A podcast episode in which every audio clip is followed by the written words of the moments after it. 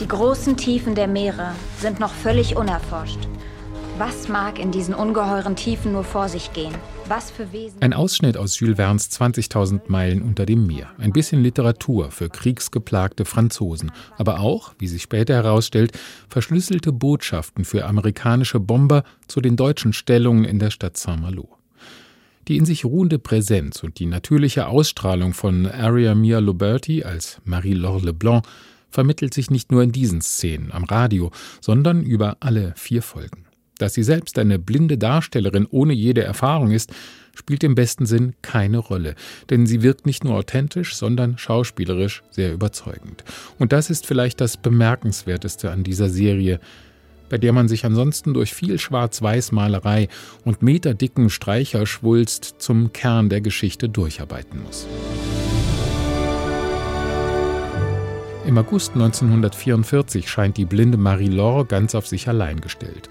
Allerdings wird sie von der Bevölkerung um sie herum geschützt, denn alle wissen um ihre Bedeutung für die Resistance. Das blinde junge Ding, das die ganze Stadt kennen muss, aber an das sich keine Sau erinnern kann! Wie gesagt, ich habe nicht die geringste Ahnung, von wem Sie überhaupt reden. Lars Eidinger spielt dabei einen durchgeknallten Nazi. Die Rolle, für die er immer wieder gerne gebucht wird.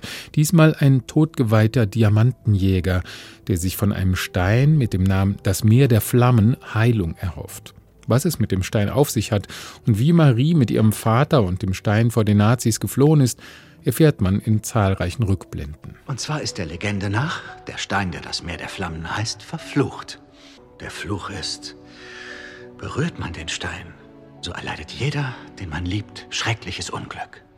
Aber wenn man den Stein besitzt, wird man selbst unsterblich sein. Und hast du das Flammen mal angefasst? Auf der anderen Seite geht es um den jungen Soldaten Werner Pfennig, gespielt von Louis Hofmann, der ein begnadeter Funker ist und im Krieg heimlich den Ausführungen von Marie-Laure lauscht und sich damit selbst in Gefahr bringt. Was für ein Mädchen?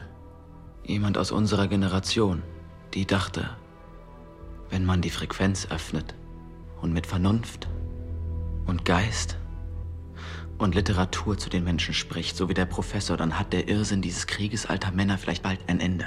So hat er schon früher heimlich und illegalerweise auf der gleichen Frequenz einem älteren Herrn zugehört, der sich der Professor nannte und der ihm später in der Person von Hugh Laurie leibhaftig begegnet. Sie sind der Professor. Ich bin ein Soldat, Sie sind ein Soldat. Was zuvor war, spielt keine Rolle inneres Leuchten und Liebe auf der einen Seite, während der böse Scherge auf der anderen Seite, wie auf der Suche nach dem heiligen Gral, die Welt in Brand setzt. Damit ist das Feld von Gut und Böse klar abgegrenzt, mit französischer Poesie auf der einen und Richard Wagner auf der anderen Seite auch mit rechts- und linksrheinischer Nationalkultur.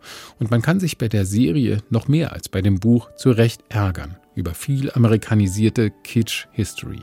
Andererseits feiert alles Licht, das wir nicht sehen, quasi pünktlich zum 100. Geburtstag den Zauber und die Macht des Radios, die Kraft des Zuhörens, die Bedeutung von Kultur und Bildung für den liebevollen Umgang mit Kindern.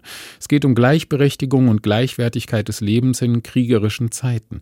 Und das wird einen in der gegenwärtigen Weltlage eventuell doch nicht ganz kalt lassen.